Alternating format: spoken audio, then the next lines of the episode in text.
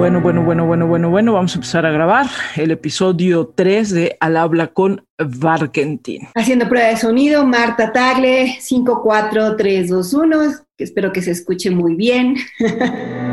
El país. Porque estoy convencida de que debemos hablar de ello mucho más de lo que hemos hecho. Presenta Al habla con Barkentin. La historia de vida que vengo es una historia de vida donde pude ver a dos mujeres que hicieron posible que yo esté donde estoy, mi abuela y mi madre. No son mujeres que quedaron viudas muy jóvenes, que tuvieron la capacidad de sacar adelante a sus familias, ¿no? Y entonces, cuando ves eso y cuando ves la realidad de las demás mujeres y ves cómo luchan y ves lo que se puede hacer desde la política para cambiar su vida, es cuando yo dije, tengo que estar ahí, en ese espacio donde podemos entrar a cambiar realmente las realidades. Y me gustaba la comunicación porque quería yo, entre otras cosas, escribir y yo decía, no me va a dar para justamente cambiar las realidades de las personas o incidir en la vida de las personas y tiene que ser a partir de ese momento. ¿Cuándo es el momento en el que realmente me doy cuenta que quiero ser política? Cuando finalmente, por estos esfuerzos que hace mi madre para que yo estudie, salgo en la lista de aceptados en la UNAM, es una emoción enorme, ¿no? Y te das cuenta que todos los esfuerzos que implica cambiarte de ciudad, venirte sin dinero, eh, encontrar dónde vivir y al final de cuentas tener esas oportunidades que no tienen todas las personas. Ahí es cuando decido que tengo que corresponder a tantos esfuerzos de las personas que han hecho posible que yo llegue a donde estuviera en ese momento, corresponder con mi trabajo, con responsabilidad, con lo que yo pudiera hacer para cambiar la vida de las personas. Y entonces a partir de ahí pues me dedico a eso, a, a empeñar de manera responsable mi trabajo, me enseñaron mucho un trabajo muy responsable y a partir de ahí es donde me involucro directamente en la política. Marta Tagle, política, ha sido diputada, senadora en diferentes momentos de su trayectoria, activista, sobre todo feminista, por supuesto, una mujer comprometida sin lugar a dudas con los tiempos que corren, pero yo diría que sobre todo una buena amiga de sus amigos y que entiende que algo está cambiando en este país, aunque todavía no sepamos cómo nombrarlo.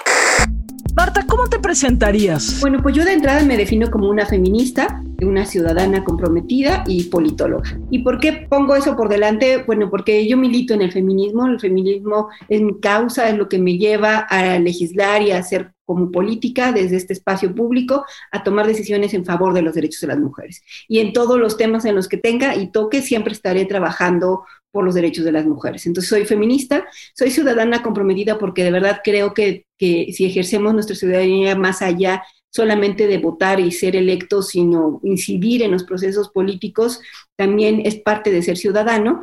Y finalmente, pues estudié ciencias políticas en la UNAM. El hecho de que yo viva en la Ciudad de México es porque cuando terminé la preparatoria en Puebla no estaba muy clara de qué quería yo estudiar. En un principio quería yo estudiar comunicación y por eso me vine a la UNAM, donde sí había esa carrera en una universidad pública.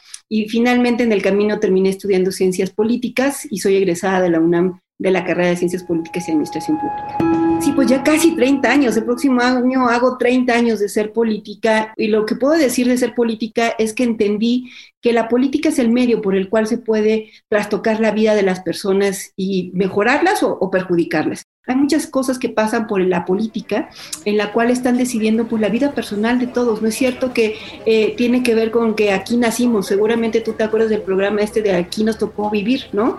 Eh, porque los políticos han hecho creer que, que, la realidad que vivimos es porque nos tocó vivir en, una, en un tiempo, en un espacio y en un lugar y que ese es nuestro destino.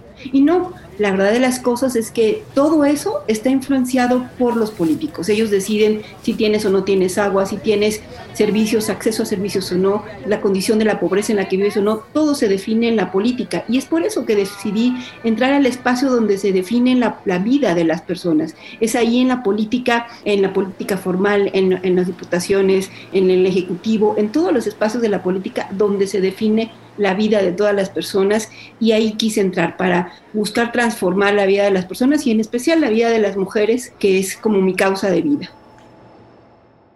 Hoy, escuchándote y conociendo y sabiendo de tu trayectoria, también lo que tenemos que reconocer es que estamos en un momento muy complicado en nuestro país, ¿no? Es decir, estamos en un momento en donde pareciera que el diálogo es imposible, pareciera que la conversación es imposible, estamos en un nivel de crispación, de una polarización, este, casi ha fracturado la conversación y uno pensaría que sobre todo ser ahora que eres diputada, tienes un camino muy largo recorrido, pero ahora que eres sobre todo diputada, pareciera que de lo que se trata es de dialogar, de llegar a acuerdos.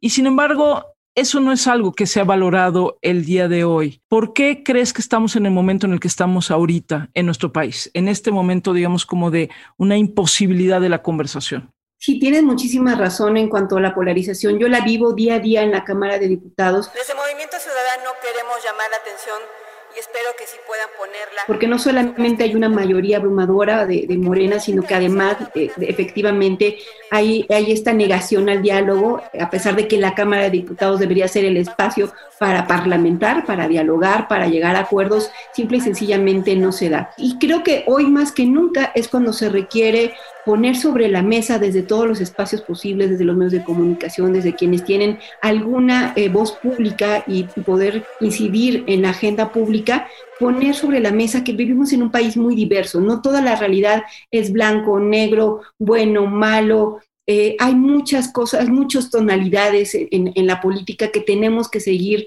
insistiendo en que ahí están porque seguir esta polarización simple y sencillamente nos divide, nos confronta, no nos lleva a ningún lado. Y me parece que hoy más que nunca es cuando hace falta que entre en juego la política profesional, esta política entendida como la capacidad de resolver los conflictos, de poner sobre la mesa la, la disposición para arreglar los problemas y el problema está que no se encuentran los interlocutores necesarios para hacer eso, pero en muchos espacios, en la academia, en los medios de comunicación, hay ese ánimo y habría que encontrar la manera de articularnos para lograr ese diálogo que nos está haciendo falta y poner sobre la mesa todas las realidades que integran nuestro país. Dices que eres sobre todo feminista, ¿no? O sea, hace rato que te pregunté cómo te describirías, la primera palabra que usaste es feminista. Ser feminista sigue siendo, la palabra feminista o feminismo sigue siendo una palabra con connotaciones para muchos muy negativas, ¿no? Sí, pareciera que ser feminista es alguien que está combatiendo, que está queriendo romper las cosas, etcétera. ¿Por qué eres feminista, Marta? ¿Qué significa ser feminista hoy? Sí, además al feminismo se le colocan muchos adjetivos, ¿no? El feminismo se le ha llamado, incluso nos llaman feminazis cada rato, ¿no? Y además, incluso hace 20 años todavía era peor cuando empezamos, a, o por lo menos yo me definí como feminista o me concebí como feminista, todavía era peor y no teníamos los movimientos que hoy tenemos de las mujeres jóvenes que están con tanta fuerza. Yo me definí como feminista y entré al movimiento feminista primero porque pasé por todo un proceso de formación política junto a muchas mujeres en la política y en el activismo que me hicieron darme cuenta que te colocas desde otro punto de vista a ver la realidad que viven las mujeres y los hombres. Y que te das cuenta que a pesar de eh, que hemos abierto oportunidades, de que se han conquistado ciertos derechos para las mujeres, todavía hay muchas situaciones de desigualdad y que el mundo y el país no va a alcanzar igualdad si no resuelve las necesidades que tienen las mujeres. Si hablamos de pobreza y no resuelves la pobreza que viven las mujeres, no vamos a lograr un proyecto político que realmente garantice un proyecto para resolver la pobreza. Y así cada uno de los proyectos. Cuando el feminismo hace que te pongas esos lentes violeta, y, y, ya no ya ves todas las realidades desde ese punto de vista. Al final de cuentas, eso es el feminismo, ponerte unos lentes desde los cuales ves con otro filtro y ves que toda la realidad está impactada de manera diferente para los hombres y para las mujeres.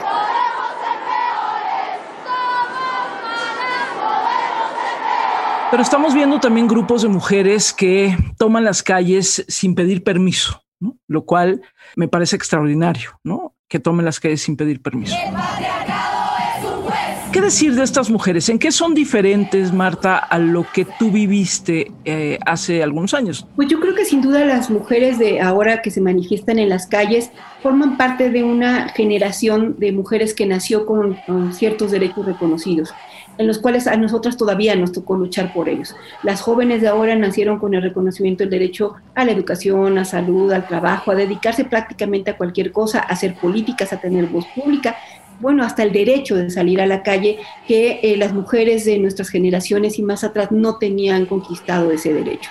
Y entonces, estas mujeres que hoy están en la calle, eh, al haber nacido en, esa generación de, de, derechos reconocidos, su manifestación es para decir, no solamente basta con que me reconozcas derechos, ahora me los tienes que garantizar.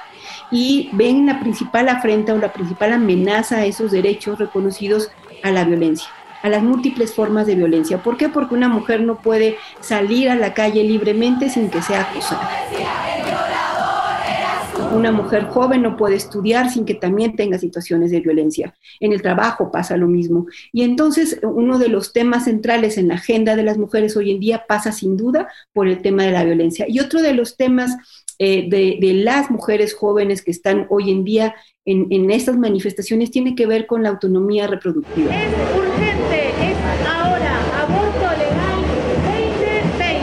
Porque las mujeres han dicho, a ver, yo, yo necesito tener control sobre mi cuerpo y la autonomía eh, eh, sobre decidir cuándo, cómo, con quién quiero o no quiero tener hijos, porque de eso depende también mi futuro. O sea, ellas quieren definir un, futuro y un proyecto personal de trabajo y de desarrollo personal que no tenga que estar cruzado por la idea y la necesidad de ser madres y que te lo imponga la sociedad, ¿no? Entonces, el otro gran tema de la agenda de un derecho que sigue sin ser reconocido y que saben las mujeres jóvenes que tienen que luchar por él es por la autonomía reproductiva que eh, forma parte de esa agenda de las jóvenes.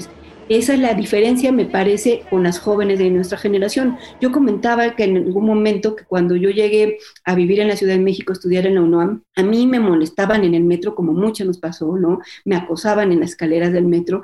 Y y, me, pasaba lo que nos pasaba a las jóvenes de, ese entonces, te sonrojabas, te sentías mal, o sea, lo siente uno como un problema suyo, ¿no? las jóvenes de ahora ya no están dispuestas a quedarse calladas ante esa situación, ya están dispuestas a levantar la voz, a quejarse, a hacer las denuncias necesarias, y eso es lo que estamos viendo en la generación de mujeres jóvenes que hoy se manifiesta en las calles y que además, como te digo, vienen con mucha fuerza y que ya no sobrepasaron y que nos toca más bien acompañarlas para ayudarlas a concretar los cambios que están buscando. Marta la Rebelde, altas horas de la noche, Cámara de Diputados, están discutiendo muchas cosas y Marta no suelta no solamente el micrófono, sino no suelta las impugnaciones. Por parte de la diputada Marta Tagle, ¿la acepta usted? No te había reconocido, Marta Rebelde. ¿Qué se siente estar ahí, Marta? ¿Qué se siente? Cuéntanos un poco la víscera, la adrenalina. ¿Qué se siente estar ahí y decir, quiero seguir hablando y quiero seguir impugnando y no me voy a quedar callada y todavía tengo reservas y no me voy a quedar callada? Cuéntanos un poquito sobre todo esa noche donde te ponen Marta la Rebelde. ¿Cómo la viviste tú desde tu víscera, desde lo adentro? Gracias, Presidenta. Pues mira, hay muchos sentimientos encontrados porque por una parte sabes que ya no hay más que hacer. Más ¿Qué día fue? Cuéntanos un poquito, danos el contexto. el contexto es la, la, discusión en materia de la ley de la Fiscalía General de la República, que se acordó en el Senado de la República básicamente con el fiscal general, con Gertz Manero, y que en el Senado fue aprobada prácticamente por unanimidad, solamente hubo un voto en contra. Entonces nos llega a la Cámara de Diputados como pues no va a pasar nada, se va a aprobar igual porque tiene mucho consenso. Y lo cierto es que cuando eh, hay personas como yo y otras legisladoras que tenemos comunicación con las organizaciones y ellos nos están diciendo, no, no es cierto, no es, cierto que hay consenso, no nos están escuchando, aquí estamos los colectivos y las organizaciones de víctimas señalando todos los errores de esta reforma que de entrada ni siquiera debería de ser. ¿Por qué? Porque la ley vigente todavía se aprobó en 2018 y dos años después la están abrogando y están generando otra ley este, cuando deberían de rendir cuentas de la ley del 2018. Y entonces tú los escuchas a ellos y dices, no, pues hay que hacerles eco y hay que abrir espacio, que les escuchen, incorporar sus demandas, generar un proceso de negociación para que efectivamente se escuchen y se incorporen sus demandas, ¿no? Y entonces cuando ya finalmente llegamos a la noche del jueves para amanecer viernes, que además también se discutió la ley del Poder Judicial de la Federación, el tema de la ley Saldívar, te topas con que ya no hay más que hacer, que ya hay un acuerdo entre los grupos parlamentarios, que ya no va a haber manera de incorporar ninguna de las demandas y que van a hacer lo mismo que en el Senado. Eh, simularán que incorporaron las voces de las víctimas, pero que en realidad es un acuerdo entre los grupos parlamentarios y el fiscal general para incorporar ciertos temas que no mueven en realidad nada de lo sustantivo.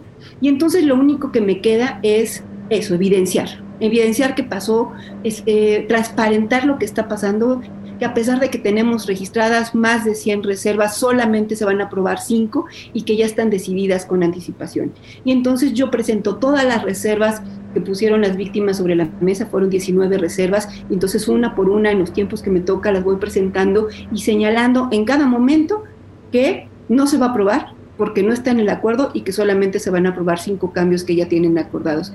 Y era para señalar y evidenciar que en este país sí hay un pacto de impunidad entre los señores. Porque esto es lo que significa la, reforma a la Fiscalía General y la, y la reforma al Poder Judicial. Se pusieron de acuerdo los señores del Senado y en este caso el fiscal general y su equipo de técnicos para aprobar una reforma a modo del fiscal, a la que la, que, la reforma que a le funcionara no importándole lo que decían las víctimas. Y del otro lado, no era casual que estuviéramos mujeres diputadas impugnando, porque todas éramos diputadas las que estábamos impugnando y diciendo, a ver, no, y que además hicimos todo lo que legalmente nos toca abrimos Parlamento abierto, presentamos reservas, hicimos eh, propuestas de modificación, o sea, todo lo que, el proceso parlamentario lo seguimos, o sea, trabajamos un montón para que se escucharan las voces de las víctimas, pero había un acuerdo entre ellos. Y eso había que evidenciarlo, y eso había que decirlo una y otra vez, aunque se cansaran de oírme toda la noche si era necesario, pues para evidenciar que no habían querido escuchar a las víctimas. Y que pone en evidencia cómo esta Cámara de Diputados sí se ha doblegado a otros intereses. ¿Y de qué sirvió, Marta? Sirvió para eh, que las víctimas sintieran su voz escuchada. Me parece que, en especial el movimiento de, víctimas eh, tienen un reclamo fundamental. ¿Cuál es ese reclamo? Eh, que no, no les escucha nadie, no les escucha ni el gobierno, ni los legisladores, ni atienden sus demandas. Los familiares nos cuentan sus testimonios, algunos de ellos con tantos años de búsqueda y de recorrer el país y de abrir fosas clandestinas y de encontrar cuerpos de otros que no son sus hijos. O sea, todo eso lo traen a cuestas, ¿no? Y nos dicen, a ver, eh, necesito que ya no me digas que voy a hacer una investigación y te voy a entregar un bonche de papeles, sino lo que quiero que me digan es dónde está mi hijo, mi hija desaparecida desde hace tantos años. ¿Solamente el caso Yotzinapa tiene derecho a tener expertos internacionales? ¿Son los únicos? Muy bien por mis compañeros. Me purga que a pesar de todo lo que les han puesto infraestructura, están igual que yo. No tienen respuesta. ¿Por qué? Porque no se investiga. Y eso es lo que se le está negando con esta reforma a las víctimas y eso había que evidenciarlo. Nuevamente vamos a tener una fiscalía que se ha negado a cambiar y a darle respuestas a tantas personas en el país, son cerca de 90 mil familias que están buscando a personas desaparecidas y que simple y sencillamente no encuentran respuesta. ¿Algún testimonio? No necesitamos identificar a nadie, pero algún testimonio que recuerdes, Marta, de algún familiar de personas desaparecidas en México que te haya simbrado particularmente?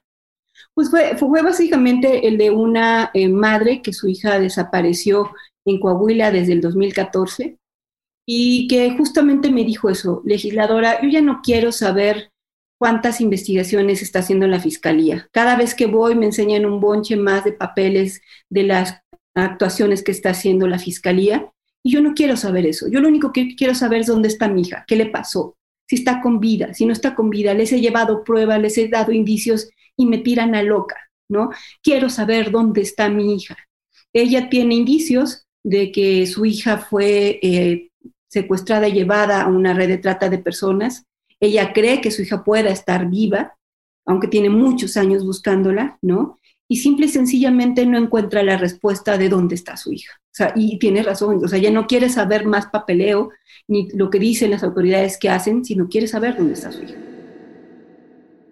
Ay, es que son durísimos. Tenemos al día de hoy en la mañana más de 86.790 personas reportadas como desaparecidas. Ese es el dato oficial, sin considerar, por supuesto, que hay muchas personas que no reportan una desaparición. Cuando dices que hay como un pacto de señores, ¿a qué te refieres? Pues yo he sostenido desde hace mucho tiempo que aunque las mujeres estamos llegando al poder, ¿no? Las mujeres estamos llegando a la Cámara de Diputados, vamos a llegar a las gubernaturas con estas nuevas reformas, eh, a los congresos locales están integrados de manera paritaria, pero estamos llegando sin poder. Sin poder porque siguen siendo los hombres quienes tienen la última palabra. El mejor ejemplo lo tenemos en la Cámara de Diputados porque las que más han trabajado, puesto temas, sacado dictámenes, presentado iniciativas, hecho foros, son las diputadas. ¿Y qué es lo que pasa?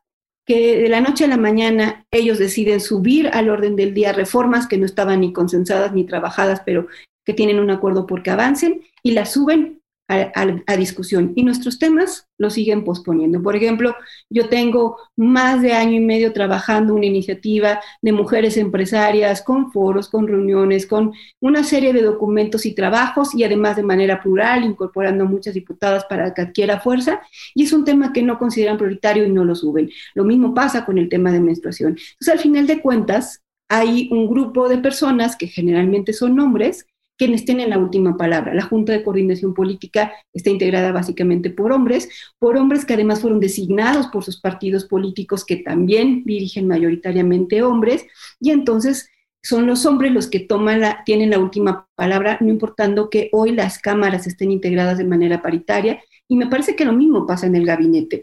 Se presumió que teníamos un gabinete paritario, pero eh, la, única voz que decide las cosas en el gabinete es la del presidente y en el mejor de los casos del presidente y sus cercanos, que también son hombres, los titulares de la CDN y de la Marina, el consejero jurídico, el coordinador de medios, ¿no? O sea, son su grupo cercano con quien toma decisiones. Y no importa que tengamos una secretaria de gobernación y muchas otras secretarias, porque quien tiene la última palabra es este grupo de señores.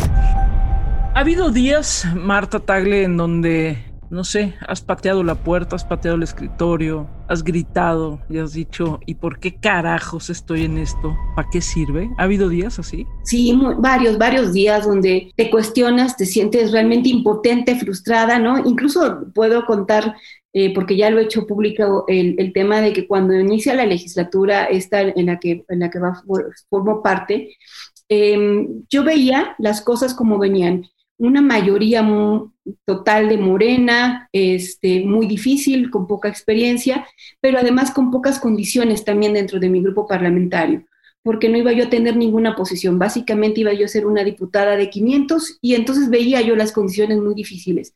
La noche anterior a rendí protesta como diputada, me cuestioné seriamente si valía la pena ir a tomar protesta o simple y sencillamente dejarle el espacio a la persona que me suple para que ella rindiera protesta, porque decía, a ver, me voy a llegar a un mundo bien complicado, difícil.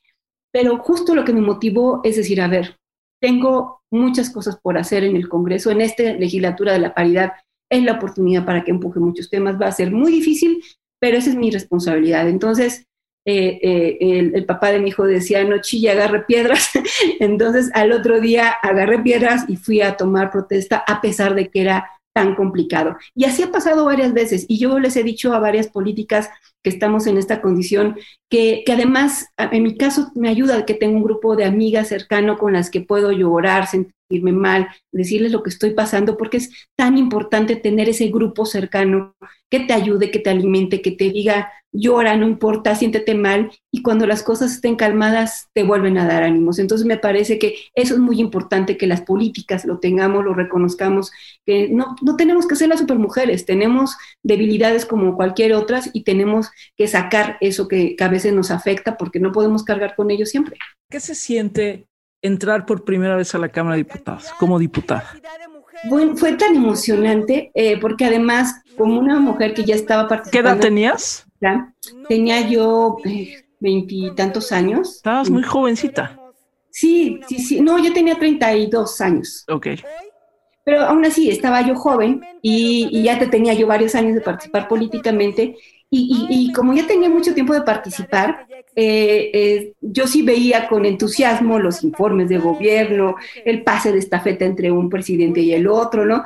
Como que los momentos emblemáticos de la Cámara de Diputados. Y la sorpresa está que justo cuando yo llego en el 2006, que es esta, etapa tan complicada también en México por la elección eh, de Andrés Manuel, que es la primera vez que, que, no, que pierde, pues, y entonces eh, esto sisma, hay un sismo en la Cámara de Diputados. Y entonces todos estos momentos emblemáticos que yo veía con ilusión desde afuera antes de ser diputada se cayeron, o sea, ya no hubo informe de gobierno, ya no hubo cambio de presidente a otro en calma y me llegó a vivir la primera legislatura muy, muy intensa, a diferencia de lo que yo veía desde antes como, como un aspirante a ser diputada. ¿Tienes esperanza, Marta Tagle? Yo soy optimista, aunque a veces me gana el pesimismo. Yo a veces hasta puedo pecar de idealista, ¿no? Decir que soy, eh, algunos podrían decir que soy idealista, pero yo sí creo en que, en que hay que seguir insistiendo, no hay que desistir.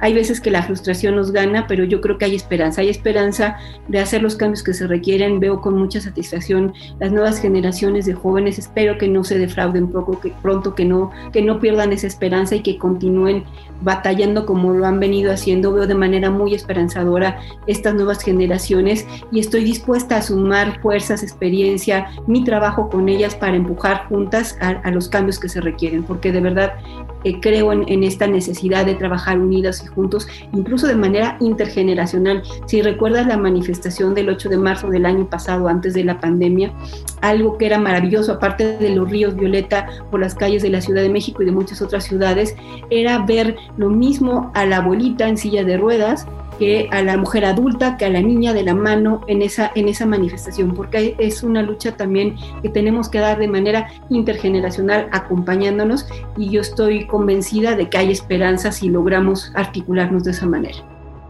¿A quiénes admiras, Marta Tagle? ¿Quiénes han sido así como tus figuras a quienes admiras más? Me parece que es, no son personas famosas, pero son las personas más importantes en mi vida y son mi madre y mi abuela. Ellas hicieron todo lo posible para que yo saliera adelante. Y las admiro, las reconozco. Mi abuela ya murió hace cerca de un año y medio, eh, pero mi mamá sigue conmigo y es gracias a ella quien soy y lo que soy. Quien soy y lo que soy. ¿Qué es lo que más extrañas ahorita? Si ahorita llegara una hada madrina y te dijera, a ver, ¿qué es lo que más quieres hacer ahorita en este momento? Pues yo, yo disfrutaba mucho la salida al cine con el hijo y, y si queremos ir al cine a ver todas las películas, ya fuimos al autocinema no es la misma experiencia, digo, es, interesante, pero sí queremos ir a, de nuevo al cine a sentarnos a ver, a, ver una, una, buena película, creo que es algo que extrañamos. Y por supuesto la convivencia con mis amigas, eh, nos, nos llamamos un grupo de amigas las odiosas, este, porque somos odiosas a veces, y, y, ahora tenemos reuniones virtuales, pero pues no es lo mismo tomarte un vinito, este, comer algo y, y platicarnos muchas cosas, creo que también hace falta eso reunirnos con nuestros grupos de amigas, eh, estar con ellas conviviendo, creo que también eso, eh, bueno, eso es lo que yo haría en este momento.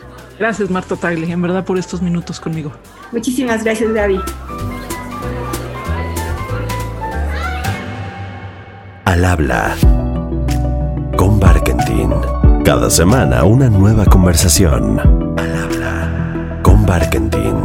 El país presentó.